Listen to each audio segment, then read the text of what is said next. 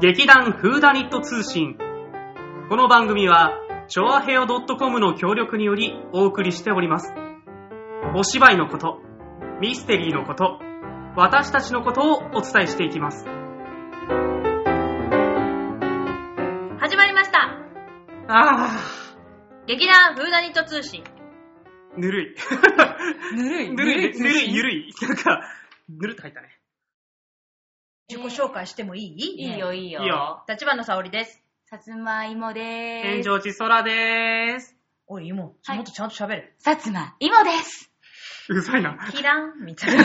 来たとでしょ？見えない何かあが。というわけで今日はですね、はいゲストに、はいえー、空を迎えておはい送りしていきたいと思っておりますが、はいゲストに慣れてない私どもですから、はいうんそう、今実はね、楽しいかどうかわかりません。え、そっち？そこ安全を確認してるところ？いや、実は今回ですね、いつもの事務所で収録ではなく、はいどこで収録してると思います？うんうん。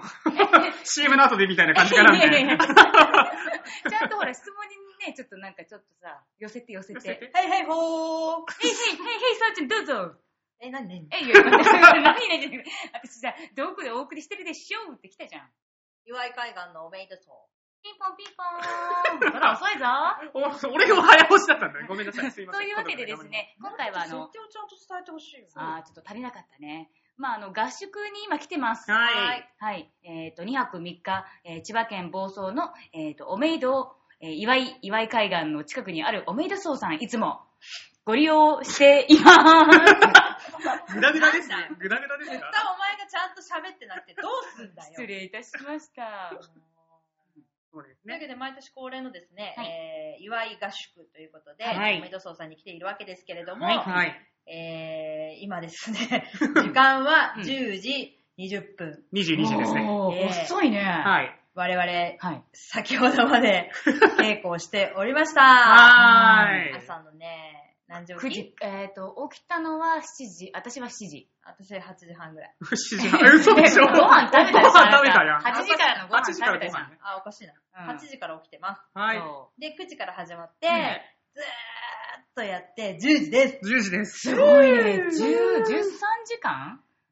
缶詰だねなねでもですね、あの休憩時間にですね、うん本日は、えーみんなで海に行きまして、うんうん。富士山見えたね。見えた見えた見えおた。ーすっごい綺麗だった。今日はとってもいい天気で、風もそんなに強くなかったので、ねだから波もそんな高くなかったしうんね。すごい穏やかな日だったんですけれども、うんえー、南房総の海、うん。う。うんん。大きい富士山がね、うん。見えてね、うんそうそうそう。なかなかあんまりああいう風に綺麗に見えないんだよね。そうだね。なんだか感動してしまいました。ああ、ここ湾曲してんだな、ここ、みたいな。わかるわかるわかる。うんここ、ここ、日本列島こうなってんだ、みたいな感動を素直にいたしました。うんね本当にやっぱ綺麗に見えると、やっぱ海いいなーって思いますよね。ねえ。なんか、あの、もう今、まあ、ある意味冬じゃない。うんうん。冬の方がなんかさ、海なんかなんだろう、潮の匂いもさ、夏と比べて臭くないからいいね。うん。うん。臭い、臭いの嫌いだったの嫌いなんだね。臭いっていうかちょっと強い。強い？塩強い。それは臭いって。あ、塩臭いのが強い。うんごめん、何が嫌なのかちょっといまいちよくわかんなかったけど、まあまあ、冬夏は夏でまあね、あの、うんちょっともったりした感じのね。そうそうそう塩それが蒸発してね。そうそうそうそう。ベタベまあ、タするしそれはね。それであの、いい、いいね、ところはあるんだけど、うんペタペタするのが嫌だってことだよね。うんそうそうそうあーわかるわかるわかるうん俺、冬のおめどさ初めてで。あ、そっか。そうなんです。あこんな寒い？てか、それは合宿久しぶりなんじゃないそうなんですいや、まず。公演室に出席するの久しぶりじゃない？そうです。これにも久しぶりです。そうだよね。はいいや、なんかいつもいるもんだと思ってたからさ、なんかあれ、いついなかったっけ？ってむしろ。何それう意外といなかいっただ。なんかったんです、意ずーっ外と。とね、そうですあの、お休みしていましたが、修行、修行してたんだよね。ね。うん。まあ本番はお手伝いに来てたんですあけど、いいいた、いたっけ？いた、いた、いたいた。いた。本当に久しぶりのね、ね公演の出演ということで、どうですか、久々の公演は。いや、もう、公演までやってない、ごめん。公演までやってない。どうですか？そうですね、もうはい。セリフやばいですね。セリフやばい。毎回みんなが言うことだ。そうでね。そうそう、う。ん、デフォルトなんで、それ以外のことを言いましょ。そうれぐらいのこと言うの。うん。いや、もうね、うん。もし僕がいた頃とは違うメンバーになってるんで、やっぱ新鮮ですね。あもう男の子っていうか男子はまあ3人ぐらいしか出てないんですけど、あ。あ、まあ今回はね。まあ今回うん、田中氏、うん田中氏。田中氏。はい。うんはい、もう初めての人なんで。そうもそうだね、関わるのそうがなんですね。はいはいはい。で、まあ、相変わらずの匠さんみたいな。うん。それは相変わらずですよね。そうそうそうそう。んいや、もう、どうですか？僕は、久しぶりの僕は。久しぶりの僕、だってあんま久しぶりって感じがしないから。ごめんね。そう、問題はね、ずっといたと思い込んでる私たちね。そうそうそう。あれ、合宿いつも来てたよね。いや、僕は、久々ですよって、昨日の夜かなんかに報告されて、そうあ、そうだったっけって。去年いたよね。ないない。たくみさんの車で乗ってきたよね。ないなない。おかしいなってなってるからね、うんまずね。あの、あまり本当にブランクを感じさせない、え彼が復活みたいな感じで、復活かどうかも分かってないってことだからね。いたよね、みたいな。前提がいたよねから始まってるからね。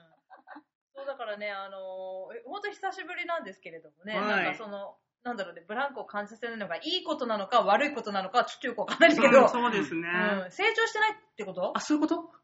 それとも、あの、相変わらず安定したこう力で攻めてくるってことなのかあな。どっち？修行してきたんだよ。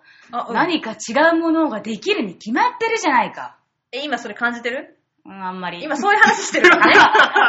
ただハードル上げただけになっちゃった。もっとかっこいいこと言うかと思ったらさ。そうそうね。いいいや、こと言ってくれる感じてないかなと思って。ごめん、何も救えてない。彼の良さは何も伝えられてない。修行の身に対して申し訳ないというわけですね。はい。はいあの、それ、それだけね、あの、なんでしょうね、あの、通過の中というか、ね、あのそうですね空気感が多分近いから、うんあの、戻ってきても戻ってこなくてもあんまりわかんないっていう。うん。そういうことです。褒められてるから。褒めた褒めた。あありがとうございます。よかったよかった。ね、あの、お互いのことをこう、こうかな、ああかな、みたいなのがうん多そうそうそう分すごく近いのでう、んあの、ね、戻ってきてもやりやすい。うん。いいじゃん。今回はね、だから僕初めての人が多いんですよ。あの、及川さん、うんかなさんあー、かなさんね。とか、うんあとは、うん。あの、実は僕、うん。あの、ズーさうん。うん。ん、俺一回しかやったことない。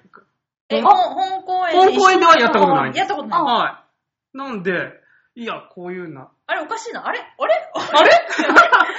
あれずーっともやってないの？ずーっともね、一回しかやってない。朗読劇しかやったことない。あ、あそう。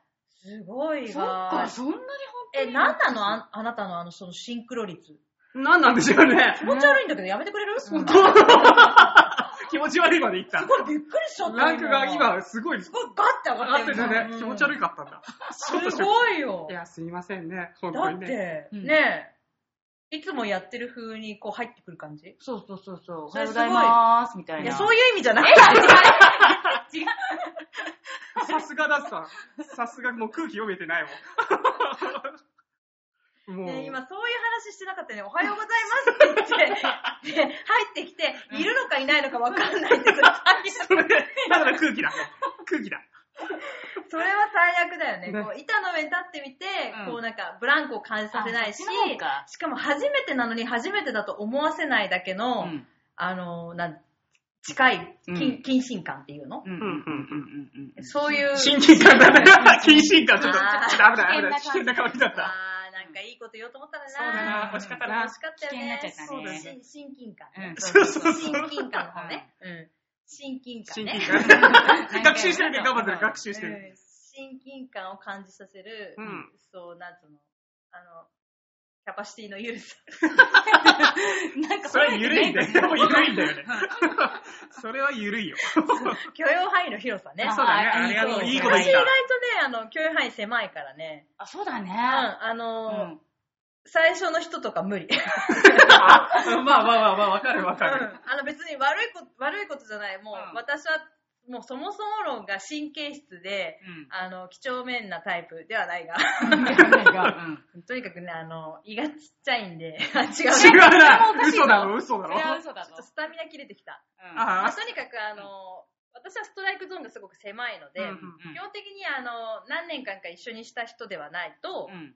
うんいい、いい状態にはなれないんですけど、なるほど。そう。うん。で、私が壊されるか、だから新しい人とやるときは、私が壊されるか、私が壊すかどっちかなんだよね。そう。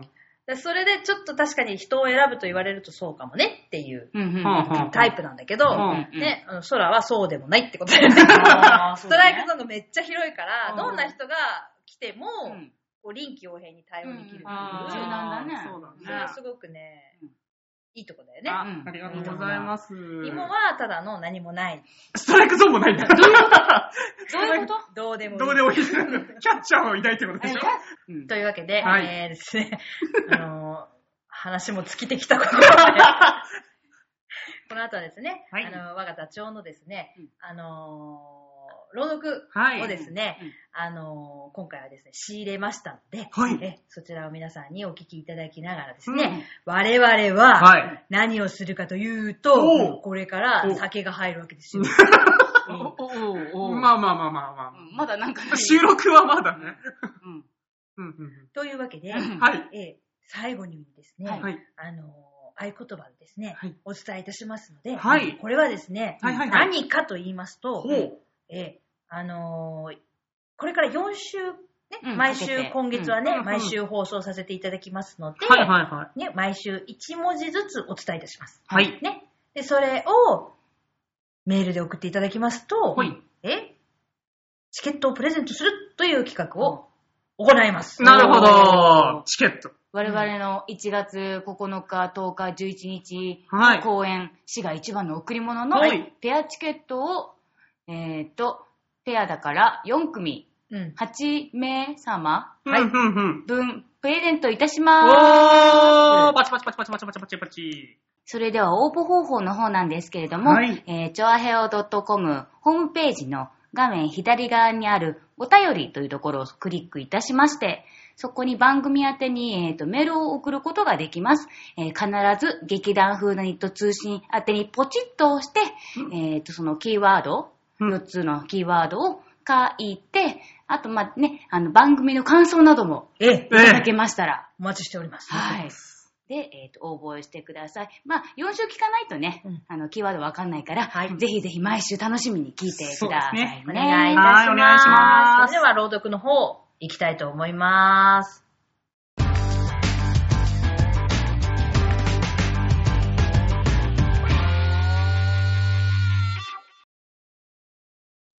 クリスマスの夜、アントン・チェーホフ。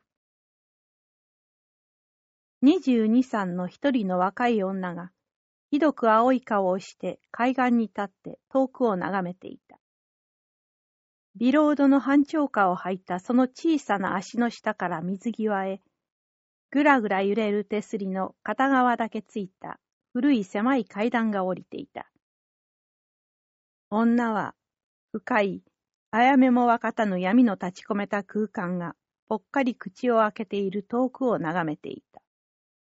星も雪に覆われた海も木陰も見えなかった。強い雨が降っていた。あそこでは何が起こっているのかしら。と女は遠くに目を凝らしながら、風と雨を避けてずぶ濡れのシューバとショールにくるまって考え続けた。このあやめもわかたぬ闇のどこか向こう、5キロか10キロか、あるいはもっと遠くに、今この瞬間、彼女の夫である地主のリトビーノフと、その漁業組合の面々がいるに違いない。ここ2日間、海に吹き荒れた吹雪が、リトビーノフと彼の漁夫たちを雪で埋めていなければ、彼らは今頃岸へ向かって急いでいるはずだ。海が膨れ上がって、噂ではもうすぐ氷が割れ始めるという。氷はこの風にとても耐えられないのだ。青白い女が目覚めた海の叫びを聞くまでに、不格好な翼をつけた彼らの重い足の遅い漁夫ぞりは、岸にたどり着くことができるだろうか。女はむやみに下へ降りたくなってきた。手すりが彼女の手の下で揺れ始める。濡れてぬるぬるしているために、土壌のように彼女の手をつるりと抜ける。彼女は、段々の上に座り込んで、両手で冷たい泥だらけの段々をしっかりとつかみながら、四つん這いになってそろそろと降り始めた。風がさっと吹いてシューバーをまくり上げる。胸元に湿気が吹きつける。ああ、ニコラ様。奇跡を行いたもう聖者様。この階段には終わりがないのでしょうか。一段一段手で探りながら若い女はこう囁いた。階段はきっかり九十段あった。うねうね曲がらずに一直線に垂直に降りていた。意地の悪い風が階段を左右に揺さぶり、その度に階段は割れる寸前の板のようにギーギーきしんだ。十分後に、女はもう下の水際に降り立っていた。そこにも同じ闇が立ち込めていた。風は上よりも一層激しかった。雨が降り注ぎ、いつ果てるとも知れなかった。そこを歩いているのは誰だい？と男の声が聞こえた。わしだよ、デニースだ。大きな白髪の頬ひげを蓄えた、長身でがっしりした老人のデニースは、大きな棒を持って岸辺に立ち、同じように、あやめもわかたぬ遠くを眺めていた。彼は立ちながら、マッチを吸ってパイプに火をつけるために、服の乾いた場所を探していた。これは奥様で、ナターリア・セルゲーエブナ、と彼は怪げそうな声で尋ねた。こんなひどいお天気に、それにここで何をなさるおつもりで？ご出産後のお体には風が一番いけません。さあ、お家へお帰りなさいまし。老婆の泣き声が聞こえた。リトビーノフと一緒に寮に行った漁師セブエイの母親が泣いているのである。デニースはふっとため息をついて片手を一振りした。ばあさんや、お前は。と、彼は虚空に向かって言った。この世に70年から生きているのに、まるで眼ぜない赤子みたいだな。何もかもお前さん、神様の御心じゃないか。年をとって弱っているんだから、暖炉の上に寝てりゃいいのに、こんなじめじめしたところに座って。さあ、お帰り。だって、あたしのエブセイが、エブセイが。あいつは私のたった一人の息子だというのに、デニースじいさん。神様の御心なんだ。海で死ぬ運命じゃなけりゃ、たとえ百回も海が割れたとて生きているさ。それがお前さん。もし今度死ぬ運命なら、俺たちがあれこれ考えたってしょうがない。泣くなよ、ばあさん。海にいるのはエブセイ一人じゃない。旦那様のアンドレイ・ペトロービチもおいでる。ペジカも、クジマーも、タラセンコフ・アリョーシカもいる。あの人たち生きているでしょうか、デニスじいさん。と、ナターリア・セルゲーエブナが震える声で聞いた。誰にわかりますもので奥様。昨日とおととい、吹雪に埋められなかったとすりゃ、多分生きておりましょう。海が割れなきゃ、まずきっと生きていますとも。が、やれなんて風だ。まるで雇われて吹いているみたいだ。氷の上を誰か歩いている。突然若い女が、ぎょっとしたように一歩下がって、不自然にかすれた声で言った。デニースは目を細めて聞き耳を立てた。いや、奥様、誰も歩いちゃおりません。と彼は言った。あれはアホーのペトルーシャが小舟に乗って貝を動かしてますんで。ペトルーシャとデニースが叫んだ。乗ってるのかい？乗ってるよ、おじいさん。と、弱々しい病人じみた声が聞こえた。痛むかい？痛むよ、おじいさん。たまらねえや。岸の上の氷のすぐそばに一層の小舟があった。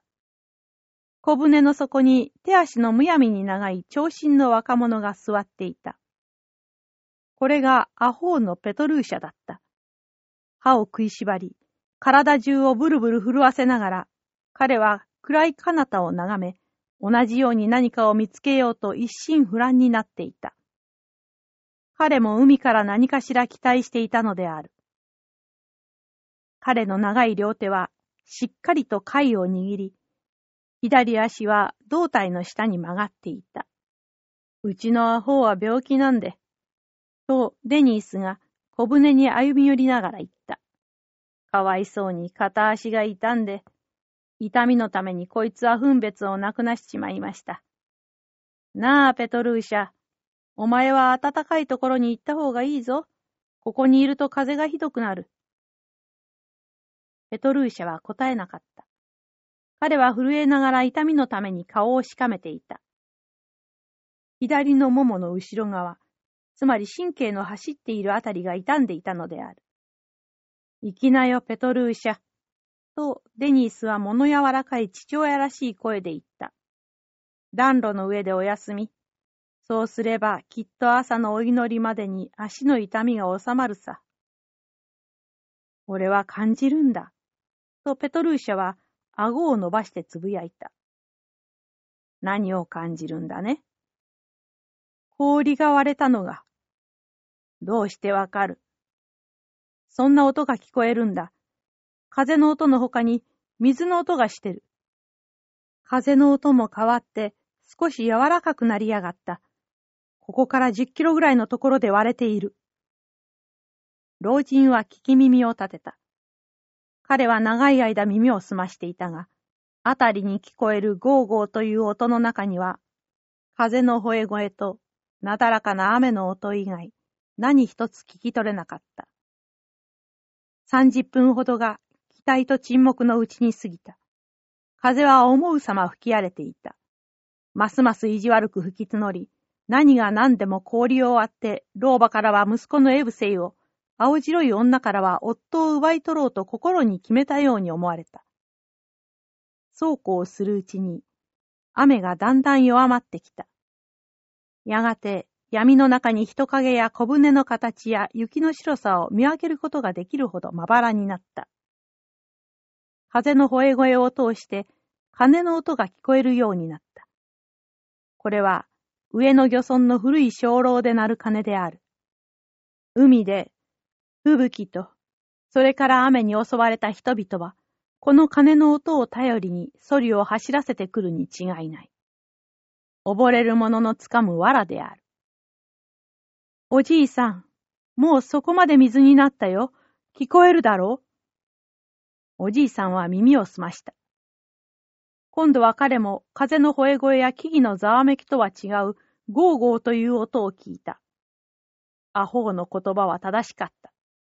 ヒトビーノフと彼の漁夫たちがクリスマスを祝うために陸へ帰らないことは今や一点の疑いもなかった。おしまいだ。とデニースが言った。割れちまった。老婆は悲鳴を上げて、へたへたと地べたへ座り込んだ。奥さんはずぶ濡れになって寒さのためにブルブル震えながら、小舟のそばへ歩み寄って耳を澄まし始めた。彼女も不吉なうなり声を聞いた。風かもしれないわ。と彼女は言った。デニス、お前はあれが氷の割れた音だと思う神様の御心でございます。私たちの罪のために、奥様。デニスは、ふっとため息をついて、優しい声でこう付け加えた。上へお上がりなさいまし、奥様。ずぶ濡れにおなりじゃございませんか。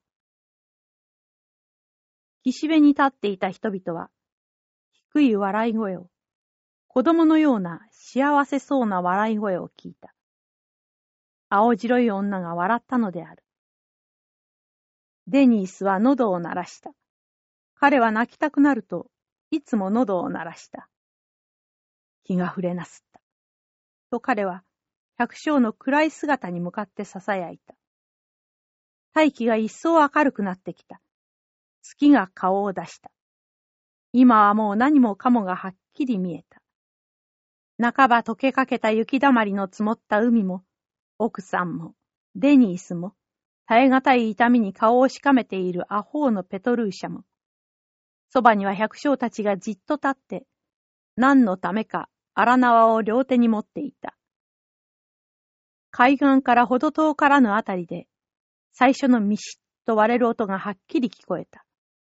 続いて第二第三の音が聞こえ、焼きをついて恐ろしい氷の割れる音が響き渡った。白い果てしない巨大な塊がぐらりと揺れて黒ずんだ。怪物が目を覚まして荒れ狂う生活を始めた。風の叫びも、木々のざわめきも、ペトルーシャのうめき声も、鐘の音も、一切が海の方向の前に書き消えた。上へ行かなきゃならねえぞ、とデニーズが叫んだ。すぐに岸が水浸しになって、氷海で埋まっちまうぞ。それに朝のお祈りが始まるぞ、皆の衆。さあ、お行きなさいまし、奥様。神様のおぼしめしでございます。デニースはナターリア・セルゲーブナに近づいて、注意深く肘を抱きかかえた。参りましょう、奥様。と彼は同情にあふれた声で優しく言った。奥さんは片手でデニスを突き放すと、けなげにも頭をしゃんと上げて階段の方へ歩いて行った。彼女はもうそれほど青ざめてはいなかった。まるで体内に新鮮な血を注いだように、両方に健康そうな赤みがさしていた。目はもう泣き晴らしておらず、胸の前でショールを押さえている両手は、以前のように震えてはいなかった。彼女はもう他人の助けを借りずに自分一人で高い階段を登れるような気がしていた。階段を三段登ったところで、彼女は釘付けにされたように立ち止まった。彼女の前に大きな長靴を履いて、半街灯を着た長身のがっしりした男が立っていた。僕だよ、ナターシャ。怖がらなくてもいい。と男は言った。ナターリア・セルゲーブナは思わずよろめいた。丈の高い子羊の皮の帽子と黒い口ひげと黒い目を一目見るなり。彼女はそれが夫の地主リトビーノフだと気づいた。夫は両手で彼女を抱き上げると、頬に接吻をして、そのついでに彼女にシェリー酒とコニャックの匂いを吹きつけた。彼は幾分酔っていた。喜んでくれ、ナターシャ。と彼は言った。僕は雪に埋もれも溺れもしなかった。吹雪の間に僕は漁夫たちとタガンローグへたどり着いて、そこからこうして君のところへ帰ってきたんだ。帰ってきたんだ。彼がこう話している間、彼女は再び青ざめてブルブル震えながら、半信半疑のおじけづいた目で夫の顔を眺めていた。彼女は信じられなかった。びしょ濡れじゃないか。ああ、震えているんだね。と彼は彼女を胸を押し付けながら囁いた。幸せと酒に酔った彼の顔に、柔らかい子供のように邪気のない微笑みが広がった。この寒さの中を、この真夜中に自分を待っていてくれたのだ。これこそ愛ではないか。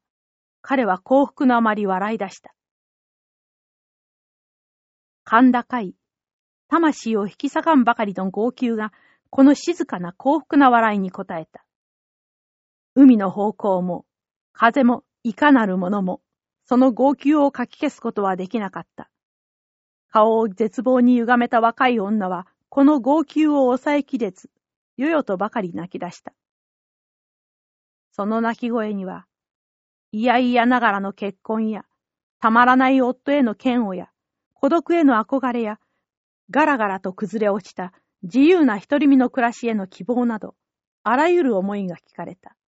悲しみと涙と苦痛に満ちたあらゆる彼女の生活が、バリバリと割れる氷塊の音にも消されぬこの号泣に注ぎ込まれた。夫は、この号泣の意味を知った。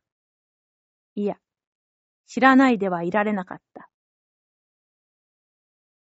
君は、僕が雪に埋まったり、氷塊に押しつぶされなかったのが悔しいんだね。と彼はつぶやいた。彼の下唇が震え始め、顔いっぱいに辛い微笑が広がった。彼は階段を降り切ると、妻を地べたへ下ろした。君の望む通りになるさ、と彼は言った。そして妻に背を向けると、彼は小舟に近づいた。そこではアホーのペトルーシャが歯を食いしばり、震えながら片足で飛び跳ねて、小舟を水の中へ引きずっていた。どこへ行くんだい？とリトビーノフが彼に聞いた。痛くって、痛くって、旦那様。俺は溺れちまいたいんで、仏様になりゃ痛かない。リトビーノフは小舟に飛び乗った。アホーがその後からはって乗った。さよなら、ナターシャ。と地主が叫んだ。お前の望む通りになるさ。この寒さの中に立ってお前が待っていたことを受け取るがいい。じゃあ、達者でな。アホーが貝を一こにした。小舟は大きな氷海にぶつかってから高い波に突っ込んだ。焦げ、ペトルーシャ、焦げとリトビーノフが言った。もっと先へ、先へ。リトビーノフは小舟の端につかまりながら、ふらふらしたまま後ろを眺めた。ナターシャの姿も消えていた。パイプの火も消えていた。とうとう岸も消えた。帰ってきてというヒステリックな女の声を彼は聞いた。この帰ってきてにも絶望が聞こえるような気がした。帰ってきてリトビーノフは心臓がドキドキ鳴り始めた。妻が呼んでいるのだ。それに岸の上では教会の鐘がクリスマスの朝の祈祷に招いている。帰ってきて祈るように同じ声が繰り返した。小玉がその言葉を繰り返した。氷の割れる音がその言葉を怒鳴り、風がそれを叫び、クリスマスの鐘の音が帰ってきてと言った。帰ろうじゃないか。とリトビーノフはアホーの袖を引っ張っていった。しかしアホーは耳を貸さなかった。苦痛のために歯を食いしばり、希望を込めて遠い彼方を眺めながら、彼はせっせと長い両手を動かしていた。彼に向かっては、誰一人帰ってきてとは叫ばなかったし、幼い頃から始まった神経の痛みは、一層刺すように、焼けつくように激しくなっていた。リトビーノフは彼の両手を掴んで後ろへ引っ張った。だが、その手は石のように硬く、容易に貝から離れなかった。それに、もう遅かった。小舟の行く手に巨大な氷海が流れてきた。この氷海が永久にペトルーシャを痛みから解き放つはずであった。夜が明けるまで、青白い女は海岸に立っていた。半ば小声、道徳的な苦しみのためにぐったりとなった彼女を、家へ運んで寝床の中へ寝かせた時も、彼女の唇はなおも帰ってきてと囁き続けていた。クリスマスの前夜に、彼女は初めて夫を愛した。